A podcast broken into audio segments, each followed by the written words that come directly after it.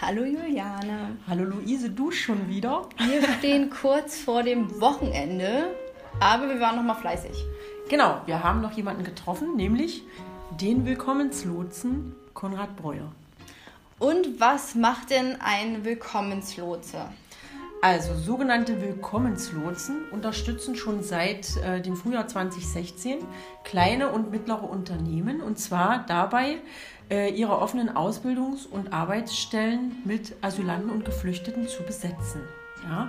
Und die Willkommenslotsen äh, sind dabei die zentrale Anlaufstelle für die Unternehmen bei allen äh, Fragen rund um so eine Integration, äh, egal ob das Ausbildung, Praktikum oder Beschäftigung betrifft. Das Programm ist auch äh, ein gefördertes Programm und zwar wird es gefördert vom Bundeswirtschaftsministerium und es gibt bundesweit 120 Willkommenslotsen. Und einer von diesen Willkommenslotsen ist Konrad Breuer. Genau. Er arbeitet beim Bildungsverbund Handwerk der Altmark e.V., also bei uns. Ja. Und äh, ist äh, der zuständige Willkommenslotse sowohl im Altmarkkreis als auch im Landkreis Stendal. Das äh, Besondere ist eigentlich, dass Herr Breuer schon äh, auf eine ganz lange Karriere zurückblickt und äh, viele Projekte begleitet hat und vor allem viele Unternehmen und Bewerber beraten hat, kennengelernt hat und äh, ganz viel Erfahrung und Wissen mitbringt. So, und was ist nun die Schnittstelle? Warum interviewen wir Herrn Breuer? Ganz einfach, wir arbeiten äh, im Projekt DICO auch mit Willkommenslotsen zusammen. Äh, ganz besonders, wenn es darum geht, äh, Bedarfe der Unternehmen hinsichtlich Ausbildung zu bedienen oder äh, auch dieses Themenfeld der Ausbildung auf gemeinsamen Veranstaltungen aufzugreifen. Das Interview mit Herrn Breuer war sehr spannend, denn er hat ein gewisses Know-how und weiß, wovon er spricht. Ja. Also, liebe Unternehmen, hört gut zu. Es gibt viele Informationen. Genau. Und damit sagen wir Interview ab. Sie sind frohen Mutes, Herr Breuer. Hast du schon an? Ja. Also, herzlich willkommen, Herr Breuer. Hallo, Herr Breuer. Hallo. Schön, dass Sie da sind. Und wie bei allen anderen auch, werden wir auch mit Ihnen erstmal ein kleines Speed-Interview machen. Diese Fragen haben wir Ihnen vorher ja nicht genannt. Das heißt, Sie müssen sich überraschen lassen. Und dann geht es auch schon los. Herr Breuer, lieber Bockwurst oder Schnitzel? Bockwurst. Das wusste ich irgendwie. Tanzen oder singen? Tanzen. Wann und worüber haben Sie das letzte Mal so richtig, richtig laut gelacht? Tick-Tock, Tick-Tock. Heute über ein Bild in der Volksstimme, wie Frau Merkel in den Spiegel guckt und sagt, ich spreche Ihnen mein äh, ausdrückliches äh, ähm, Vertrauen aus. Ach, Vertrauen. ich dachte schon Beileid. So, und jetzt das Gegenstück zu so einer Frage. Womit könnte ich Sie heute so richtig aufregen? Aus der Politik oder aus meinem Projekt? Ganz egal über 16 Ministerpräsidenten, die einem zusätzlichen freien Tag zustimmen, der in keiner Weise, in irgendeiner Weise juristisch nachvollziehbar gerechtfertigt ist. Okay, dann werden wir dieses Thema tunlichst nicht ansprechen, denn wir wollen Sie mit guter Laune haben und steigen auch schon ein in unser Interview. Erst einmal vorneweg, ähm, das Bundesministerium fördert die Willkommenslotsen als Teil der Maßnahmen zur Integration von Geflüchteten in Arbeit und Ausbildung. Ähm, das Ganze findet ja unter der Allianz von Aus- und Weiterbildung statt, das wissen wir auch. Und die Willkommenslotsen unterstützen die Unternehmen insbesondere bei der Fachkraftsicherung. So, Sie haben jetzt viele Beratungen durchgeführt und kennen die Bedarfe und Probleme der regionalen Unternehmen. Was genau suchen diese und worin besteht Ihre Tätigkeit als Willkommenslotse genau? Also Herr Breuer, geben Sie uns doch einfach mal eine kleine Einführung in Ihre eigentliche Tätigkeit. Die Betriebe in der Region suchen immer Fachkräfte. Das heißt Kräfte, die eine Ausbildung haben und die eventuell auch noch eine gute Praxis längere Zeit auch noch vorweisen können. Und sie suchen auch Leute, wenn ich an meine Bewerber denke, die eventuell in ihrem Heimatland schon etwas gearbeitet haben in dieser Branche, also auch Kenntnisse mitbringen und die vor allem auch Deutsch sprechen können und sich damit mit Ihnen, den Mitarbeitern und den Kunden während der Arbeit gut verständigen können. Hm. Ja, Verständigung, das hören wir immer wieder, ne? Hm. dass das ein großer Wunsch ist, Sprache, Sprachkenntnisse.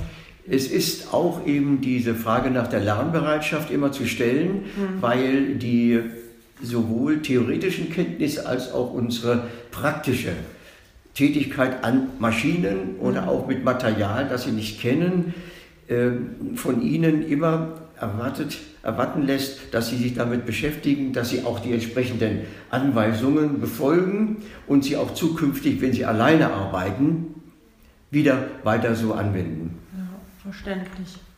Jetzt ist hier bei uns in der Region das Thema Fachkräftemangel relativ groß und viele Unternehmen haben Fachkräftemangel oder Fachkräfteengpässe.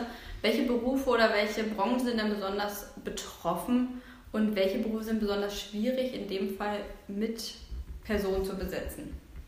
Also betroffen sind insbesondere Baubetriebe und Bauausbaubetriebe, für die auch aus den normalen Ausbildungsverhältnissen heraus offensichtlich nicht eine ausreichende Zahl an Ausgebildeten wieder zur Verfügung steht. Das kann man aber für fast alle Betriebe sagen, weil wir zu wenig Bewerber haben. Wir haben zwar im letzten Jahr, wie die Handwerkskammer geschrieben hat, mehr Ausbildungsstellen gemeldet bekommen als in dem Jahr zuvor, aber das ist bei uns in der Region eben dann auch auf bestimmte Zentren wie Gardelegen oder auch Salzwedel besonders beschränkt. Und in den kleineren Ortschaften, wo auch Betriebe Fachkräfte brauchen, fehlen diese Leute, die dorthin fahren, die dort auch arbeiten und die dort eine Ausbildung machen wollen. Mhm. Also ländlicher Raum, das, die Erfahrung machen wir auch, hat das wirklich schwer.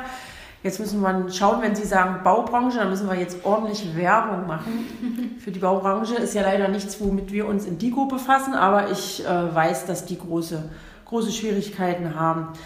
Viele Betriebe, das sehen wir aber in DIGO, wir beraten ja auch zu Ausbildung, äh, haben ja die Möglichkeit, Auszubildende einzustellen. Und haben Sie gerade gesagt, die zu finden ist nicht so leicht.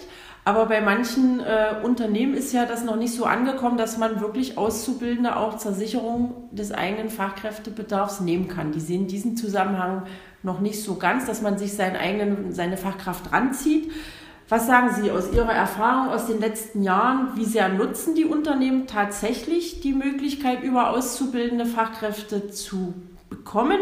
Und welchen Stellenwert hat die Ausbildung heute in den Unternehmen?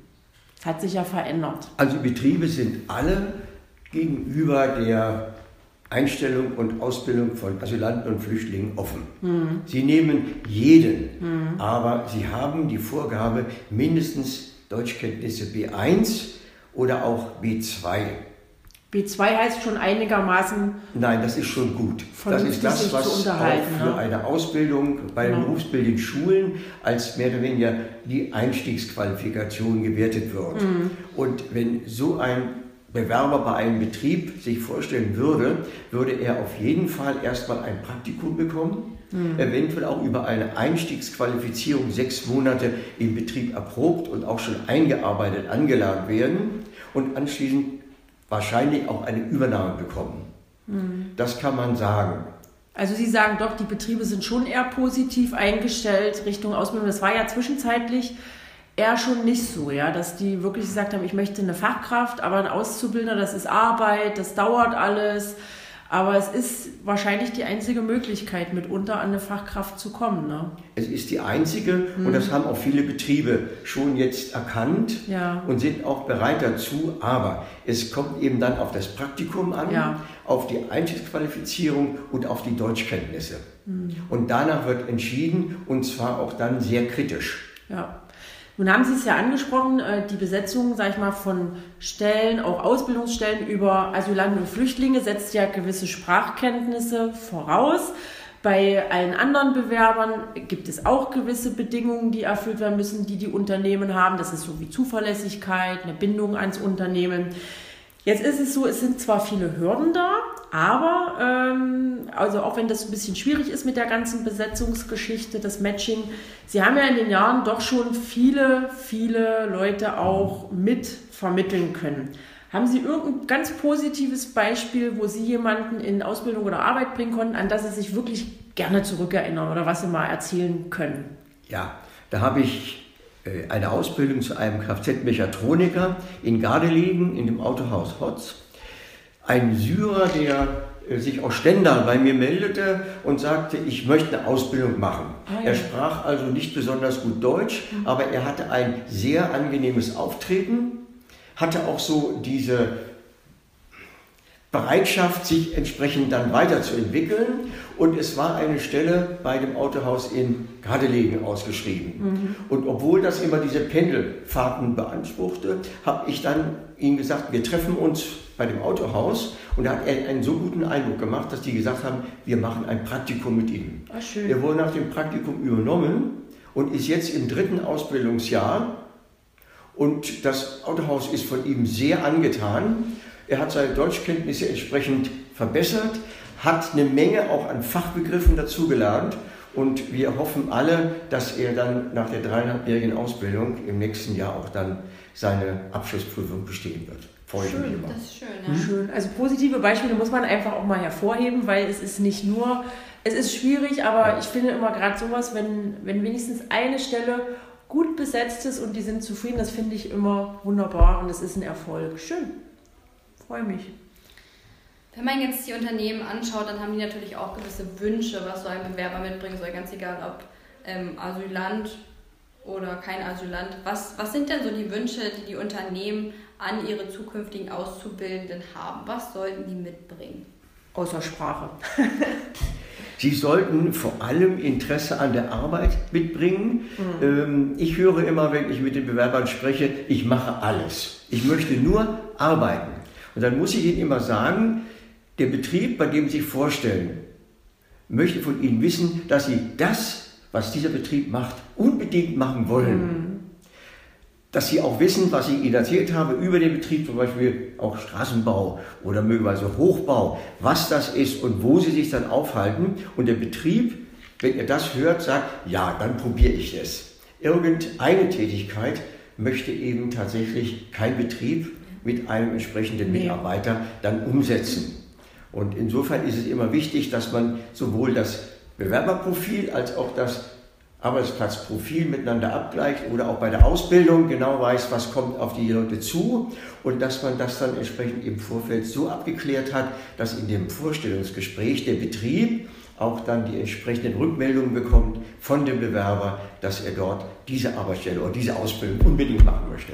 Ist ja, wenn man sich einen Job sucht, auch nicht anders. Dann erwartet der Unternehmer ja auch, dass man über diese Tätigkeit Bescheid weiß. Das kann ich also auf jeden Fall verstehen. Und wir haben ja diese Woche erst ein äh, Online-Seminar gegeben, wo es auch darum ging, was sich in der Ausbildung verändert hat, dass sich die Auszubildenden verändert haben, der Umgang, ja, wie man sich wohlfühlt in einem Unternehmen. Und entsprechend müssen natürlich die Unternehmen sich auch verändern. Aber wie Sie sagen, es ändert nichts daran, man macht ja eine Tätigkeit oder viele Tätigkeiten und mit denen muss ich mich letztendlich wohlfühlen. Ja, die muss ich ausführen und genug Unterstützungsmöglichkeiten, wenn die Schwierigkeiten haben in der Ausbildung, die gibt es ja, ja mit ABH-Maßnahmen. Also da gibt es ja äh, genug Sachen, das sollte kein Hindernis mehr sein in der heutigen Zeit. Genau. Jetzt ist natürlich die große Frage, Herr Breuer, an Sie äh, können sich ja Unternehmen wenden, die eben jemanden suchen oder die Unterstützung haben möchten. Es können sich aber auch Bewerber zu Ihnen äh, wenden. Wer kann denn zu Ihnen kommen und wo findet man Sie? Wir wissen das, aber die anderen sollen es ja auch wissen. ja, äh, die Betriebe hier in der Region können mich sowohl über Telefon, über natürlich auch Internet, Fax, über unsere entsprechenden Telefonnummern, die auch im BVH äh, auf unserer Homepage angegeben sind, erreichen. Ähm, ansonsten habe ich bei den meisten Betrieben hier bereits ein Merkblatt verteilt mit meinem äh, Namen und der entsprechenden Telefonnummer. Und äh, die Bewerber kennen mich sowieso. In den Unterkünften habe ich Aushänge äh, mhm. angebracht, dass ich Arbeit entsprechend auch anbieten kann. Da sind auch die Telefonnummern drauf. Ansonsten komme ich auch in die Betriebe hin. Ich komme auch in die Unterkünfte, um zu beraten und zu informieren.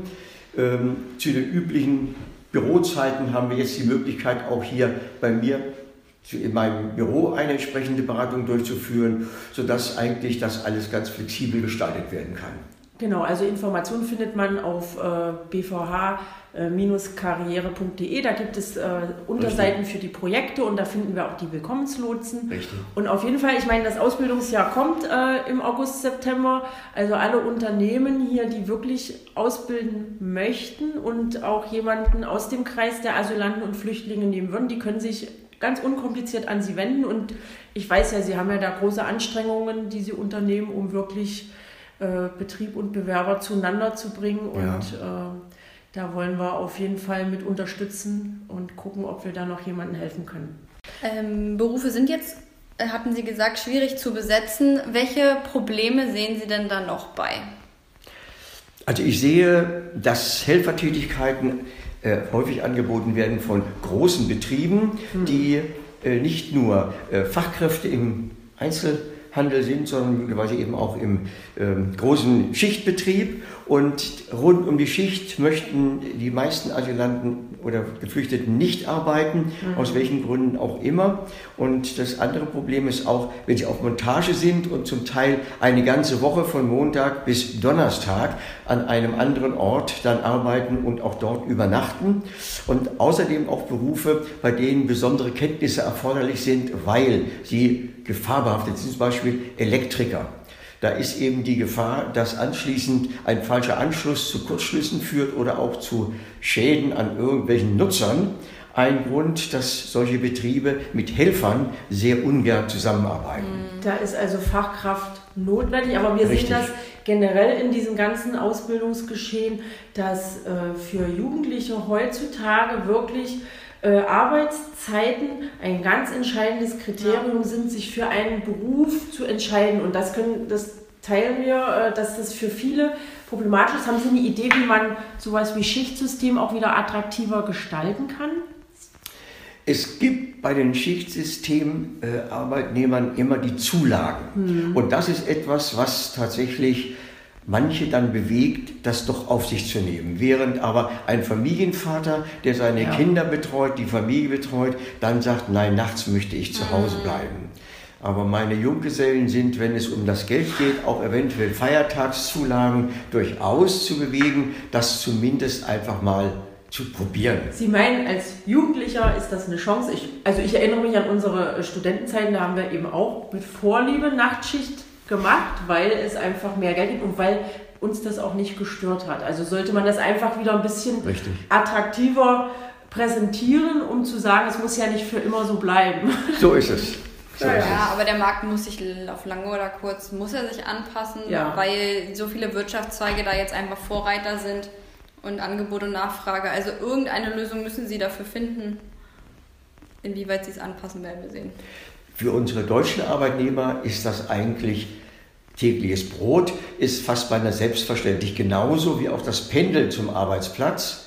Das ist für viele aufgrund fehlender Mobilität oder auch wegen der von Ihnen dann angesprochenen Kostenfrage und der damit verbundenen auch zeitlichen äh, Einschränkung auch kein Thema. Ja, doch, für viele schon. Also es ist auch für etliche relevant. Also ich glaube, es wird immer mehr präsent. Äh, wahrscheinlich fällt es eben, in, in, wie Sie sagen, in manchen Berufszweigen, mhm. wo es sehr präsent ist, mehr ja. auf. Also hier sagen ja auch viele, ich möchte eine bestimmte Arbeit nicht annehmen, weil ich fahren muss. Und da ist halt die Frage, wie kann man das wieder gerade im ländlichen Raum attraktiver gestalten, um Richtig. diese Engpässe auszugleichen. Ja? Richtig. Genau. Gibt es noch irgendwas, was Sie noch loswerden wollen? Irgendwas zu Ihrer Tätigkeit, was Sie uns vielleicht noch erzählen können, äh, was wir nicht vergessen sollen? Insgesamt müsste man tatsächlich mehr den Betrieben empfehlen, wenn sie auf der Suche sind, mhm. vielleicht auch mal an mich zu denken. Ich habe Firmen, die die Helfer ausschließlich über die Zeitarbeitsfirmen einstellen. Das sind aber eben auch rechtliche Dinge, die da eine große Rolle spielen. Dann ist es eben auch so, dass äh, äh viele Betriebe auch ähm, ja, über die Jobbörse kommen Mhm. Aber viele Flüchtlinge, die Jobbörse noch nicht in der Lage sind zu lesen und sich daran zu orientieren. Und ähm, dass oftmals eben die Betriebe heute auch die Leute, die Besucher nicht in die Betriebe lassen wollen wegen der Corona-Pandemie. Und insofern ich dann eben mehr über ähm, Internet oder über das Telefon äh, erreicht werden kann. Das wäre dann der wahrscheinlich schnellere und bessere Weg weil man sich ja dann auch schützen möchte vor einer Ansteckung. Genau. Das ist ja auch das, was wir den Unternehmen empfehlen, sich nicht nur auf eine Art der Suche äh, oder der eigenen Präsentation zu stützen, sondern wirklich viele Kanäle zu nutzen, digitale Kanäle, sich selber zu präsentieren, Partner aus dem Netzwerk zu nutzen. Und deswegen freuen wir uns, dass wir Sie auch heute hier hatten, weil Sie sind ein Pfeiler, äh, der mitarbeitet am System Ausbildung. Wir werden äh, auch äh, schauen, inwiefern wir diese Zusammenarbeit äh, da intensivieren können. Das wissen Sie. Ja. Und äh, wir freuen uns einfach, dass Sie heute hier waren. Ja, vielen lieben Dank. Mit Ihrer Erfahrung, die Sie haben in äh, der vielen Beratungstätigkeit. Und äh, da freue ich mich und wünsche Ihnen noch einen schönen Tag. Ich bedanke mich auch für das Gespräch und stehe gerne zur Verfügung, wenn in der Richtung gerade auch für die Landwirtschaft mal Bedarfe sind. Ja. Wobei ich aber eben bei den Bewerbern feststelle, Landwirtschaft ist bei Ihnen kein Thema. Ja. Naja, das ist ja auch viel saisonale Arbeit, ne, die äh, da anfällt. Und äh, wir versuchen ja mit dem Podcast auch zu zeigen, wie äh, spannend Landwirtschaft ist. Also, dass wir genau dieses Klischee mal ausräumen. Und deswegen hoffe ich, dass wir da auch Bewerber und Betrieb zueinander bringen können. Ja, ist aber genau das. Das fällt immer noch in das untere Segment rein. Die Bezahlung ist nicht äh, dementsprechend, was die Leute sich vorstellen. Ja. Und die Tätigkeit wird eindeutig immer noch unterschätzt. Also, wie komplex und äh, wie viel kognitive Fähigkeiten man mittlerweile braucht, das wird gar nicht gesehen. Ja, Landwirtschaft ist nicht mehr nur einfache Feldarbeit, da ja. ist viel, viel mehr dahinter. Ja. Genau. Gut, wunderbar. Prima. Auf ins Wochenende. Für alle, die es noch nicht wussten, das Jobstarter Plus Projekt DIGO wird finanziert aus Mitteln des Bundesministeriums für Bildung und Forschung und des Europäischen Sozialfonds. Weitere Informationen erhalten Sie unter www.bvh-karriere.de slash Projekte slash Digitalisierungskompetenz-altmark.de.